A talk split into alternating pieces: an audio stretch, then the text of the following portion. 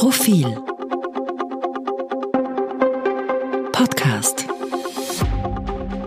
Liebe Hörerinnen und Hörer, willkommen zum Profil Podcast. Mein Name ist Franziska Tschindele, ich arbeite für das Auslandsressort und ich recherchiere gerade in Niš, das ist die drittgrößte Stadt in Serbien.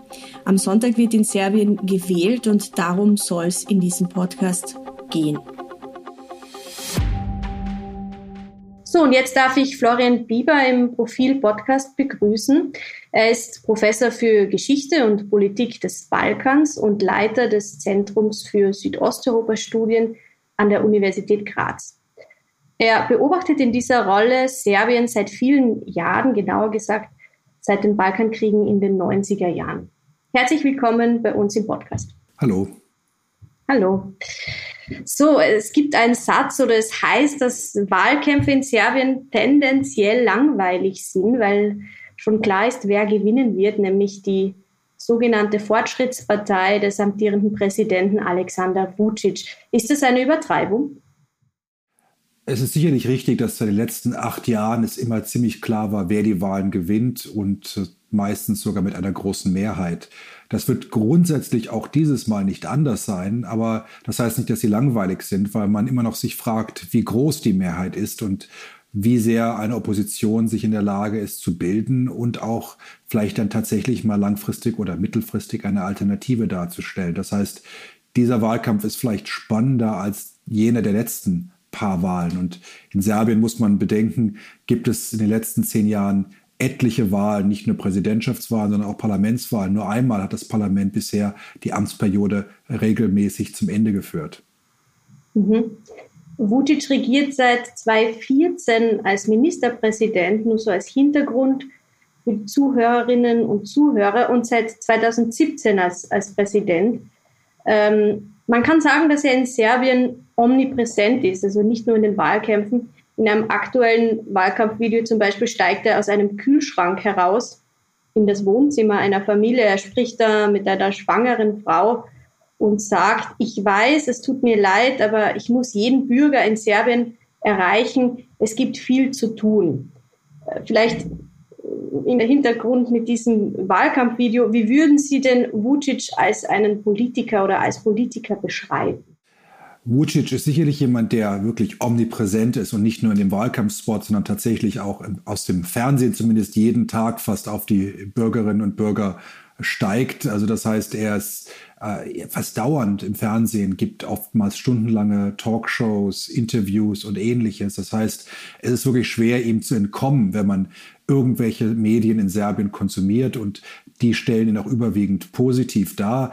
Also er versucht wirklich dieses Image von sich zu geben, omnipräsent zu sein. Und der Umstand, dass er das sozusagen zelebriert in seinem Wahlkampfvideo, äh, ist schon fast ein bisschen zynisch, weil man das Gefühl hat, also seine Omnipräsenz, das ist, das nimmt er als selbstverständlich wahr oder als etwas, was sich die Bevölkerung wünscht. Wobei ich glaube, dass viele auch manchmal etwas gesättigt sind von der Omnipräsenz von Vucic. Aber er, er suggeriert dieses Bild, dass er alles kontrolliert und viele, die ihm auch nahestehen, beziehungsweise ihn genauer beobachtet haben, berichten auch immer, dass er wirklich auch ein, Micro, ein, ein Micromanager ist, also jemand, der wirklich versucht, äh, die kleinsten Fragen teilweise äh, Einfluss zu nehmen. Also jemand, der nicht nur Präsident ist, der jetzt abgehoben äh, sich mit den großen Zügen der Politik beschäftigt, sondern eben bis zur, bis zur Redaktionspolitik von Medienkanälen bis hin zu Sport und allem Möglichen versucht, wirklich immer wieder hereinzureden. Und dieses Image verkauft er auch. Also beispielsweise bei öffentlichen Veranstaltungen Veranstaltung oder so, ähm, dann tut er sich immer wieder herablassend auf seine Minister und äh, anderen äh, Staatsvertreter, äh, geht er immer auf sie zu und weiß immer alles besser. Also er ist sozusagen der, der höchste, der oberste Besserwisser des Staates, der immer die Statistiken hat und Zahlen hat, um zu beweisen, dass er besser Bescheid weiß als alle anderen. Also dieses Image des, des allwissenden Herrschers ist das, was er sehr stark projiziert über die Medienfreiheit, beziehungsweise eigentlich muss man sagen, die mangelnde Medienfreiheit in Serbien werden wir dann noch sprechen, aber vielleicht kurz zu den Umständen. Die letzten Wahlen sind ja nicht so lange her, nicht einmal zwei Jahre. Im, im Juni 2020 war das. Äh, Vucic hat damals haushoch gewonnen, also seine Partei mit 61 Prozent der Stimmen und eine absolute Mehrheit im Parlament erreicht. Warum gibt es denn eigentlich jetzt schon wieder Wahlen und zwar nicht nur Präsidentschaftswahlen, sondern auch Kommunalwahlen und Parlamentswahlen? Es gibt hierfür zwei Erklärungen. Äh, offiziell wird verlautbart, dass man versucht, dem Parlament mehr Legitimität zu verleihen. Es war sicherlich ein Problem für Vucic, dass bei den letzten Wahlen die Opposition ziemlich geschlossen die Parlamentswahlen boykottiert hat, weil sie die Bedingungen als nicht frei und fair angesehen haben. Und die Folge war eben, dass es im Parlament nicht nur eine große Mehrheit für seine Partei gibt, sondern auch die meisten anderen Parteien letztlich Koalitionspartner von Vucic sind, sodass es also im Parlament nur wenige Abgeordnete gibt, die man eigentlich als Oppositionelle bezeichnen kann. Und die sind alle von den nationalen Minderheiten, also Vertreter der Albaner und bosniakischen Minderheiten in Serbien. Das heißt, das Parlament ist eben ein reines, äh, ein reines Fassaden Parlament, das wirklich keine Kontrollfunktion wahrnimmt. Die meisten Abgeordneten der Fortschrittspartei sind reine Klaköre, sie greifen die Opposition an, sie machen keine wirkliche Parlamentsarbeit. Und das wirkte dann international dann doch etwas peinlich für ihn. Und deshalb hat er, glaube ich, diese Wahlen ausgerufen. Zusätzlich und das ist der zweite Grund, hilft es, wenn er antritt. Das heißt, nachdem er bei den Präsidentschaftswahlen antritt, gibt es sicherlich seiner Partei einen Boost. Es ist ganz klar, dass diese Partei auf sich gestellt, ohne Vucic, weitaus weniger Unterstützung bekommen würde. Alles ist auf ihn zugeschnitten. Bei jedem Wahlkampf ist er immer der oberste Kandidat. Der, es gibt also sozusagen keinen Wahlkampf der Partei, in der er nicht die zentrale Figur sein würde. Und das hilft natürlich deshalb seiner Partei, diese frühen Neuwahlen, die eben gleichzeitig kommen mit den Parlamentswahlen und auch den Lokalwahlen in Belgrad, in der Hoffnung, dass sozusagen sein guter Ruf oder seine Unterstützung eben auf die Partei abfärbt. Ironischerweise ist es genau das Gleiche, was vor zehn Jahren passiert ist, nur in einer umgekehrten Konstellation. Damals rief Boris Tadic, der damalige serbische Präsident, auch vorgezogene Neuwahlen aus, in der Hoffnung, über sein Prestige äh, seiner Partei zu helfen. Aber letztlich passierte genau das Gegenteil und das war der Beginn der Machtübernahme von Vucic. Aber im Gegensatz zu vor zehn Jahren kann man damit rechnen, dass Vucic im Amt bestätigt wird und seine Partei wahrscheinlich einen Sieg erringen wird. Jetzt hat die Opposition die letzten Wahlen boykottiert. Das ist auch eine Maßnahme, die man in anderen Balkanländern gesehen hat in den letzten Jahren. Man muss dazu sagen, dass diese Maßnahme wahrscheinlich nicht sehr erfolgreich ist. Äh, sie tritt jetzt wieder an und ähm, mich würde interessieren oder viele Menschen interessiert, ist diese Opposition geeint? Wie ist sie personell aufgestellt? Können Sie uns da vielleicht einen Überblick geben? Also im Gegensatz zu vor zwei Jahren ist die Opposition sicherlich besser aufgestellt. Ähm, und ich glaube, der Boykott vor zwei Jahren hatte auch viel damit zu tun, dass das war während der Corona, ersten Corona-Welle, es gab starke Einschränkungen im öffentlichen Leben. Man konnte kaum äh, sozusagen äh, wirklich äh, Veranstaltungen organisieren. Dann kurz vor den Wahlen wurden alle alle Einschränkungen aufgehoben.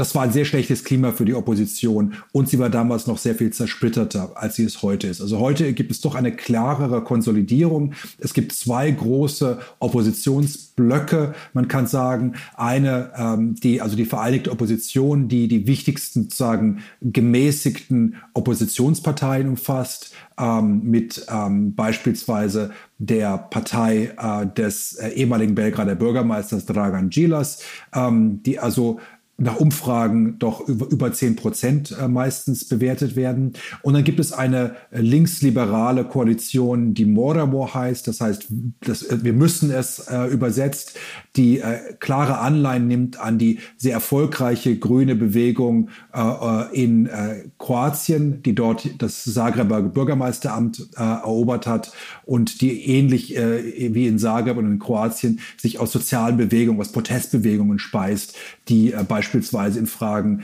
der Zerstörung von Lebensraum in der Stadt Belgrad, aber auch anderswo entstanden sind. Das heißt, das sind die beiden großen Oppositionskoalitionen. Ähm, und dann gibt es noch eine, eine weitere Anzahl von eher rechtsextremen und nationalistischen Gruppierungen, die teilweise auch regierungskritisch sind, aber die nicht Teil dieser Koalitionen sind. Das ist auch ein Vorteil. In der Vergangenheit hat ähm, die Opposition auch manchmal eben diese doch sehr äh, rechtsextremen pro-russischen, serbisch-nationalistischen Kräfte umfasst, die dieses Mal jedoch eben nicht mit dabei sind, sondern eigenständig antreten in fünf verschiedenen Parteien und Gruppen, aber die alle nach Umfragen zumindest an der, äh, an der Schwelle äh, oder um die Schwelle, die, die, die man erreichen muss, drei Prozent liegen, um im Parlament einzuziehen. Mhm. Aber wenn ich Sie jetzt richtig verstehe, so eine politische Figur mit Strahlkraft, also ein Mann oder eine Frau, der jetzt, der oder die das Zeug hätte, Vucic die Stirn zu bieten, gibt es nicht. Nein, es gibt noch nicht die Person. Es ist wahrscheinlich auch wirklich der erste Schritt, um überhaupt zu einer Konsolidierung und einer klaren Opposition, äh, die auch inhaltlich was anzubieten hat, hinzuführen. Es gibt einen Oppositionskandidaten, einen führenden Kandidaten für den, die Präsidentschaftswahl. Das ist Ravko Ponosch, der ein ehemaliger Chef des Generalstabes der Armee war, der sozusagen die, die Legitimität hat, aus der Armee zu kommen ähm, und er sagen wir eher der konservativen Opposition zugerechnet wird, aber sagen nicht radikal nationalistisch ausgerichtet ist, der sicherlich äh, durch eine sehr sachliche und auch eine sehr nüchterne Aufmerksamkeit Auftritt sozusagen ein Gegenpol zu Vucic darstellt, ähm, aber ähm, der sicherlich nicht das Charisma und auch nicht diese äh, Figur darstellt, die vielleicht zumindest jetzt noch nicht ähm, wirklich Vucic ähm, entgegentreten kann. Es gibt auch eine sehr gute Kandidatin für äh, den, das Amt des Regierungschefs, äh, Marinika Tepic, die ähm, sich in den letzten Jahren sehr stark hervorgetan hat durch jemand, der sehr sachlich, aber auch sehr, sehr hart die Regierung angreift und in sehr konkreten Korruptions Korruptionsfällen und anderen Amtsmissbrauch hinweist, also wirklich sehr inhaltlich solide und gute Arbeit macht, ähm, die also sicherlich auch eine der, der, der ähm, zukünftigen äh, wichtigsten Figuren der ähm, Opposition sein wird. Und es gibt da noch andere Kandidaten, auch in der grünen, äh, grünen Koalition Moramo, die auch das Zeug haben, sozusagen langfristig wichtige Politiker, Politikerinnen in Serbien zu werden, die aber vielleicht noch nicht die Bekanntheit haben. Und es ist auch sehr schwer in Serbien mit der Medienlandschaft überhaupt ähm, äh, an die Öffentlichkeit zu dringen, wenn man der Opposition angehört. Denn man wird meistens nur im negativen Kontext genannt. Und da ist es natürlich sehr schwierig überhaupt, wenn man unbekannt ist, also wenn man sozusagen unverbraucht ist, und das äh, ist offensichtlich das, was sich die Bürgerinnen und Bürger wünschen in Serbien, ähm, dann ist es sehr schwer, äh, die, diese zu erreichen. Ja, Sie haben das Schlagwort genannt, Mediensituation. Vielleicht lassen Sie uns als nächstes ein bisschen über den politischen Alltag sprechen. Also Freedom House, das ist eine US-amerikanische Nichtregierungsorganisation, die hat Serbien unlängst von einer teilweise konsolidierten Demokratie auf ein sogenanntes hybrides Regime herabgestuft. Was bedeutet denn das in der Praxis und im Alltag und sehen Sie da Parallelen zur Situation in Ungarn? Ja, also Serbien ist sicherlich, äh, was man manchmal als hybrides Regime oder als eben eine, eine semi-autoritäres System ansieht. Also ein System, es gibt eine, in der amerikanischen Politikwissenschaft ein schönes Begriff, Competitive Authoritarianism. Es ist ein autoritäres System, wo es aber noch einen politischen Wettbewerb gibt. Also im Gegensatz zu Russland beispielsweise, wo es eigentlich keinen politischen Wettbewerb gibt. Aber dieser Wettbewerb ist sehr stark zum Vorteil des Amtsinhabers eingeschränkt. Das heißt, es gibt eben keinen freien und fairen Wahlkampf. Äh, es gibt keine Medienfreiheit. Das heißt, wenn man äh, der Opposition angehört hat, hat man eben nur sehr beschränkten Zugang zu den Medien, äh, den meisten Medien. Und es sind eben nicht nur die, die öffentlich-rechtlichen Medien, äh, in Serbien RTS, den Staatsfernseher, der sehr wenig Raum für die Opposition gibt, aber es sind auch die privaten Medien, die entweder mit Vucic und seiner Partei verbündet sind oder direkt von ihr kontrolliert werden. Und das heißt, wenn man als Opposition genannt wird, dann eben wirklich nur als Verräter, als korrupt, als äh, unberechenbar äh, und in verschiedenster Art und Weise wirklich also zunichte gemacht werden. Also die Anschuldigungen, unbegründete Anschuldigungen, Angriffe auf, die Opposition seitens dieser Medien sind erschreckend und äh, gehen seit Jahren ähm, so. Das heißt, es ist nicht nur der Nichtzugang zu den Medien, sondern eben auch diese massiven Angriffe und Anfeindungen, die also der Opposition immer wieder alles in die Schuhe schieben wollen. Also dem beispielsweise dem Präsidentschaftskandidaten Pornosch wurde äh, bevor dem äh, Ukraine-Krieg beispielsweise vorgeworfen, dass er für Kroatien den EU-Beitritt äh, und unterstützend als in beratender Funktion unterstützt hätte oder dass er beispielsweise den Völkermord in Srebrenica anerkennen würde. Also all diese Sachen werden in der Opposition sozusagen äh, vorgeworfen von der nationalistischen und Vucic-loyalen äh, Presse und, äh, und Fernsehen.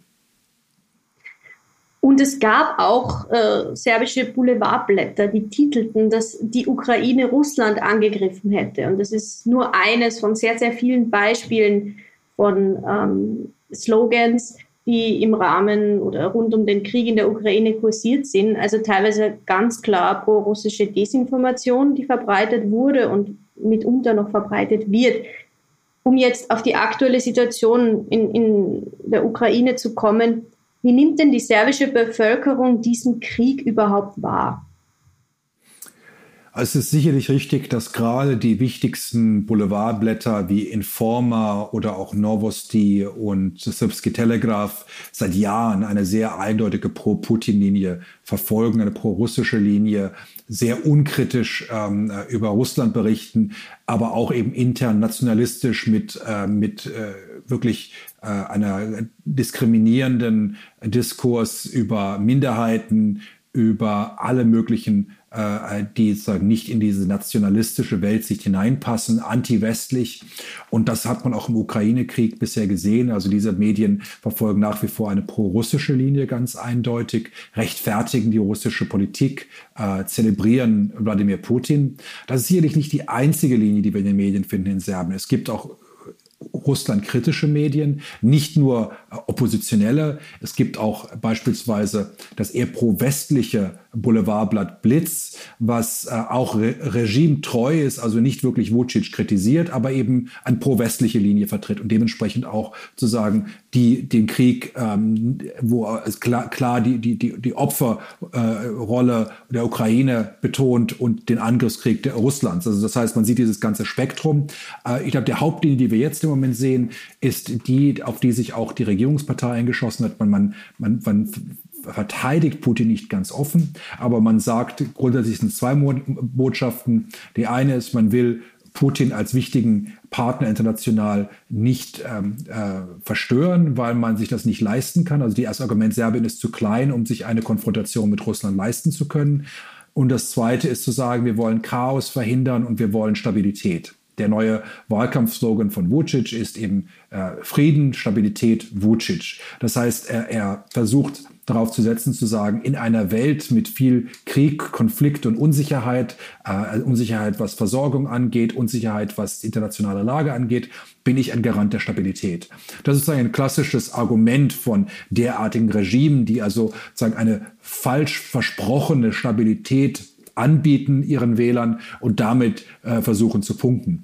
Ähm, das heißt, es ist weniger eine klar pro-russische Linie als eine sehr ambivalente Haltung, die die, Tor, die Türen zu Russland nicht verschließt. Es, Serbien hat keine Sanktionen eingeführt, aber gleichzeitig jetzt nicht ähm, eindeutig sich als pro-russisch beschreibt, sondern sagt, auch argumentiert beispielsweise, äh, ja, während des Kosovo-Krieges ähm, äh, haben wir auch keine Unterstützung bekommen international. Warum sollen wir jetzt sozusagen uns an, äh, zu weit her hervorwagen? Oder eben auch das Argument, was die serbische Ministerpräsidentin Anna Brnabic hervorgebracht hat bei einem Besuch des Bundeskanzlers äh, Nehammer in, in Belgrad, wo sie sagte, wir wollen keine Sanktionen verhängen, weil wir waren selber von Sanktionen in den 90er Jahren betroffen und wissen, wie schmerzhaft die sind. Und deshalb glauben wir nicht, dass das der richtige Weg ist. Also man versucht so herum zu argumentieren, warum man sich einer, äh, einer äh, kritischeren Politik äh, gegenüber Russland nicht anschließt.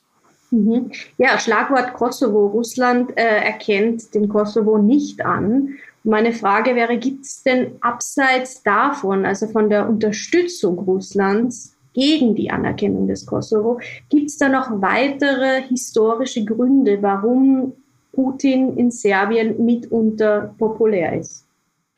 Sicherlich wird auf Seite Serbiens immer wieder auf die historische Verknüpfung mit Russland hingewiesen, die ähm, die orthodoxe Brüderschaft sozusagen und historische äh, Verquickungen zwischen beiden Staaten und Nationen. Aber die ist sicherlich nur deshalb so relevant und auch äh, hat eine Resonanz wegen der Kosovo-Frage, wo eben Russland gerade als ständiges Mitglied des UN-Sicherheitsrates ein Vetorecht hat und, und ein Verbündeter gesehen wird, der äh, sich beispielsweise eben für verschiedene Versuche in den 2000ern an Unabhängigkeit des Kosovos an der UN zu erwirken blockiert hat. Sodass also, ich glaube, dass in erster Linie das damit zu tun hat. Es gibt natürlich auch wirtschaftliche Beziehungen nach Russland, gerade über die Energieversorgung, ähm, aber die sind nun nicht grund grundsätzlich andere, als wir sie auch in anderen Staaten Südosteuropas finden. Also es ist diese durch kulturelle äh, Verknüpfung, aber wiederum sehr stark, äh, sehr stark basiert auf der Frage des Kosovos. Wir haben in der nächsten Profilnummer eine Reportage im Heft, wo wir unter anderem in eine Kleinstadt gereist sind, die 1999 von der NATO bombardiert wurde. meine Frage wäre jetzt, ist dieses Ereignis, das ja als kollektives Trauma verständlicherweise in Serbien empfunden wird, mit auch ein Grund für diese mitunter pro-russischen Sympathien? Es ist sicherlich ein Grund für eine starke Anti-NATO-Haltung in Serbien. Ähm, Russland hat, hat zwar den Krieg abgelehnt, die NATO-Intervention abgelehnt, aber war jetzt auch nicht letztlich ein wichtiger Akteur während dieser Ereignisse. Ähm, das heißt, es, es war ja auch ein Moment des Umbruches, äh, gerade äh, noch das letzte Jahr der Jelzin-Präsidentschaft. Äh, Putin stieg zur Macht auf, aber war noch nicht äh, klar an der Macht zu jedem Zeitpunkt, sodass man also nicht sagen kann, dass Russland damals dem Westen Parole geboten hat. Es war, Russland war eben das Land, was gemeinsam mit China ähm, der äh, es unmöglich gemacht hat, dass die NATO-Intervention die ähm, Autorisierung des Sicherheitsrates bekommen hätte, wie beispielsweise es in Libyen äh, zwölf Jahre später der Fall war. Ähm, so dass man also da sagen kann, dass eindeutig ähm, Russland eher im Rückblick auf einmal zu einem wichtigen Akteur geworden ist. Es ist klar, dass die Unterstützung für eine NATO-Mitgliedschaft beispielsweise in Serbien aufgrund des Krieges 1999 ähm, sehr gering ist und es wenige eben sich dafür aussprechen. Aber man muss auch hinzufügen, dass beispielsweise die Unterstützung für eine NATO-Mitgliedschaft in Serbien vor zehn Jahren sehr viel höher war, als sie es heute ist. Das heißt, es ist viel aufgebauscht worden an antiwestlichen äh, Stimmungen unter der Vucic-Regierung, ähm, die vorher eigentlich im Begriff waren, eher abzuklingen. Äh, und das heißt, also sehr viel hat natürlich mit der Unabhängigkeitserklärung des Kosovos und dem starken serbischen Widerstand 2008 zu tun, aber eben auch mit der ganz bewussten, ganz bewussten Hochspielen von Nationalismus und antiwestlichen, antiwestlichen Haltung, seitdem Vucic äh, ins Amt gekommen ist 2012. Serbien verhängt keine Sanktionen gegen Russland. Steht das Land damit in Europa alleine da? Und wie groß ist denn die Abhängigkeit von Öl und Gas äh, aus Moskau? Sicherlich ist, was die Sanktionen angeht, Serbien ziemlich äh, als einzige Land. Es gibt sowohl in Montenegro als auch in Bosnien Schwierigkeiten, Sanktionen voll umzusetzen, äh, aufgrund von internen Blockaden und politischen Krisen. Aber Serbien ist sicherlich das einzige Land, was sich sehr klar und eindeutig äh, gegen Sanktionen in Europa äh, ausgesprochen hat. Die Abhängigkeit Serbiens, was die Energieversorgung angeht, ist hoch, aber nicht Unterschied, kein Unterschied zu anderen Ländern der Region, die äh, einen ähnlich hohen Anteil an äh, Versorgung gerade von Gas aus Russland erhalten. Das heißt, der Grund hat weniger damit zu tun. Abgesehen davon ist natürlich die Gas- und äh, Erdölversorgung von Russland ja noch längst nicht Teil der Sanktionen. Das heißt also, die, das Gas fließt ja weiter, nicht nur nach Serbien, sondern auch nach Österreich, sodass das nicht der Grund ist. Äh, es gibt andere Wirtschaftsbeziehungen, die aber nicht jetzt besonders, die, die nicht viel stärker wären als jene, die Österreich beispielsweise oder andere Staaten mit äh, Russland vor der Verhängung der Sanktionen Sanktionen hatten. Das heißt, über die Wirtschaft alleine lässt sich sicherlich nicht erklären. Jetzt kennt man die Bilder, Videos aus Belgrad. Da haben pro-russische Demonstranten so, ich weiß nicht, ob man das Proteste nennen kann, zu Märschen äh, aufgerufen. Interessanterweise sind es äh, Vucic's Gegner äh, am rechten Rand. Zur wirklich letzten Frage ist, äh, wie groß ist denn der Einfluss dieser rechten Parteien, dieser russophilen Parteien, vielleicht auch aus dem Hooligan-Spektrum?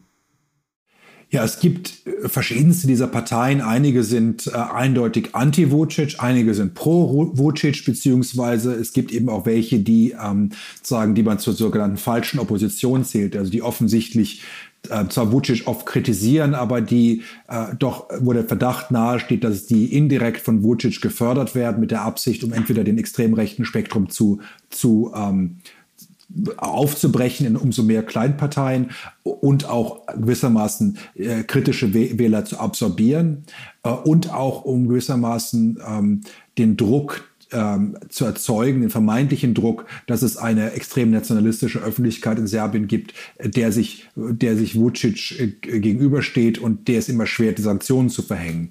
Das heißt also, da wird auch gespielt mit dem Extremismus seitens der Vucic-Regierung, um auch international Verständnis zu erkaufen für äh, seine Nicht-Sanktionspolitik.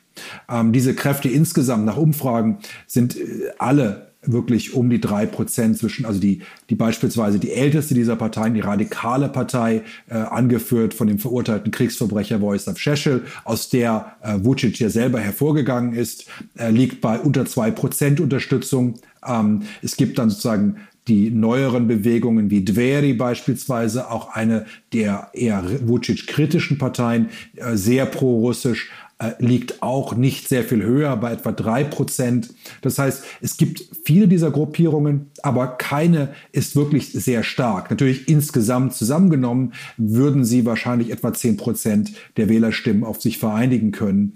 Aber sie sind auch wiederum intern sehr zerstritten in ihrer sowohl Unterstützung für Vucic oder Ablehnung von Vucic als auch in anderen Fragen. Äh, aber sie sind natürlich alle durchweg äh, pro-russisch orientiert. Worüber wir jetzt in den letzten 30 Minuten überhaupt nicht gesprochen haben, ist äh, die Europäische Union. Serbien ist äh, EU-Beitrittskandidat und ein sogenannter Frontrunner äh, auf dem Balkan, wo ja auch die restlichen Westbalkanstaaten eines Tages ähm, der EU beitreten möchten. Äh, Vucic laviert aber traditionell zwischen Ost und West und er liebäugelt auch mit dem autoritären China. Meine Abschlussfrage an Sie, Florian Bieber, ist, äh, wie lange geht sich denn dieser Kurs von Vucic, dieses Sitzen auf mehreren Stühlen oder zwischen den Stühlen, wie lange geht sich denn das noch für Brüssel aus? Das ist eine wichtige Frage und man muss vielleicht betonen, dass diese, dass diese Politik nicht von Vucic erfunden wurde. Es gab die sogenannte Politik der vier Säulen, die äh, sein Vorgänger Boris Tadic betonte. Also die Säulen sollten die EU, die USA, Russland und China sein, auf der serbische, äh, serbische Außenpolitik die Verbündeten sucht. Die hat Vucic natürlich vorangetrieben, diese Politik, und versucht ganz gezielt gute Beziehungen nach China und nach Russland aufrechtzuerhalten und auszubauen. Ähm, es ist sicherlich so, dass äh, die guten Beziehungen zu Russland zunehmend schwieriger werden, je stärker die Polarisierung und der Krieg äh, andauert und auch der Druck auf Sanktionen wahrscheinlich sich verstärken wird, wird es ihm schwerer fallen, ähm, sich dem zu entziehen und zu versuchen, zwischen diesen eben Stühlen zu sitzen, ähm, auf dem Boden oder wo auch immer. Aber man kann natürlich sagen, dass gewissermaßen China mittlerweile zu einem Russland-Ersatz erwachsen ist. Das heißt also, in den letzten Jahren hat eigentlich äh, Vucic sehr viel mehr auf China gesetzt. Es gibt engere Kooperationen, es gibt mehr Investitionen Chinas in die serbische Wirtschaft, es gibt große Infrastrukturprojekte, es gibt auch enge Zusammenarbeit in Sicherheitsfragen, beispielsweise Überwachungskameras von Huawei, die in Belgrad installiert wurden, mit zur großen Sorge von äh, Regimekritikern und die auch offensichtlich zum Einsatz gefunden haben bei den äh, Antiregierungsprotesten letztes Jahres. Also das heißt, und China ist natürlich als Mitglied des UN-Sicherheitsrates auch in der Lage, äh, dort der Mitgliedschaft des Kosovo in den Vereinten Nationen einen Riegel vorzuschieben, sodass also ähm, China die gleichen Funktionen erfüllen kann wie Russland, aber trotz aller Spannungen zwischen, sagen wir mal, dem Westen und China, die Beziehungen bei weitem natürlich viel besser sind als jene zwischen Russland und der Europäischen Union und den Vereinigten Staaten, sodass es möglicherweise eben nicht mehr vier Säulen, sondern nur noch drei Säulen sind, ähm, mit denen Vucic weiterleben kann. Ich glaube letztlich ist natürlich eine, eine klare proeuropäische, auch Außenpolitik Serbiens notwendig, um Mitglied der Europäischen Union zu werden. Nur leider ist dieser Beitrittsprozess äh, eben sehr stark ins Stocken geraten, nicht nur für Serbien, sondern auch für alle anderen Staaten. Und Vucic selber will, glaube ich, äh, aus meiner Beobachtung heraus gar keine EU-Mitgliedschaft erreichen. Das würde nur viel zu sehr verlangen, dass er rechtsstaatliche Normen stärkt und Demokratie im Land besser äh, auf sicheren Boden bringen muss. Aber er muss so tun, als würde er der Europäischen Union beitreten wollen. Letztlich muss er dafür ja auch die, eine Lösung mit dem Kosovo finden. Ähm, denn ohne eine Lösung der Beziehungen zum Kosovo, eine entweder formale oder de facto Anerkennung, die immer so als Normalisierung der Beziehungen bezeichnet wird, ist notwendig. Ohne das wird Serbien nicht der EU beitreten können. Dafür sehen wir bisher noch keine Indizien, dass Vucic daran wirklich Interesse hat. Das heißt also, ich glaube, dass sein Interesse ist, gute Beziehungen zur EU zu haben. Aber einen Beitritt und die dafür notwendigen Schritte zu setzen, dafür fehlt ihm, glaube ich, der politische Wille. Und dementsprechend hilft es ihm, je länger er im derzeitigen Status quo weiter bestehen kann und möglichst mit Russland nicht alle Brücken abzubrechen. Es war ein Profil-Podcast mit dem Südosteuropa-Experten Florian Bieber über die Wahl in Serbien am 3. April, Sonntag, den 3. April. Sie lesen dazu Reportagen, Analysen und Interviews äh, auf Profil.at und auch in der nächsten Ausgabe. Danke fürs Interesse und vielen Dank, dass Sie sich Zeit für uns genommen haben. Danke auch. So, das war's. Danke fürs Zuhören. Mehr über Serbien und mehr über die Wahl lest ihr in der kommenden Ausgabe und online. Ein kleiner Einblick. Wir waren in der letzten Woche bei einer prorussischen Demonstration in Belgrad dabei. Wir haben mit Politikern der Opposition gesprochen, mit Priestern, mit Vertretern der albanischen Minderheit im Süden des Landes. Wir haben uns eine Rede des Präsidenten Vucic angehört und wir haben mit einem Mann gesprochen, der nur 100 Meter von einer Eisenbahnbrücke lebt, die 1999 beschossen wurde. Diese Eindrücke und Reportagen findet ihr in den nächsten Tagen auf Profil.at. Danke fürs Zuhören und bis zum nächsten Mal.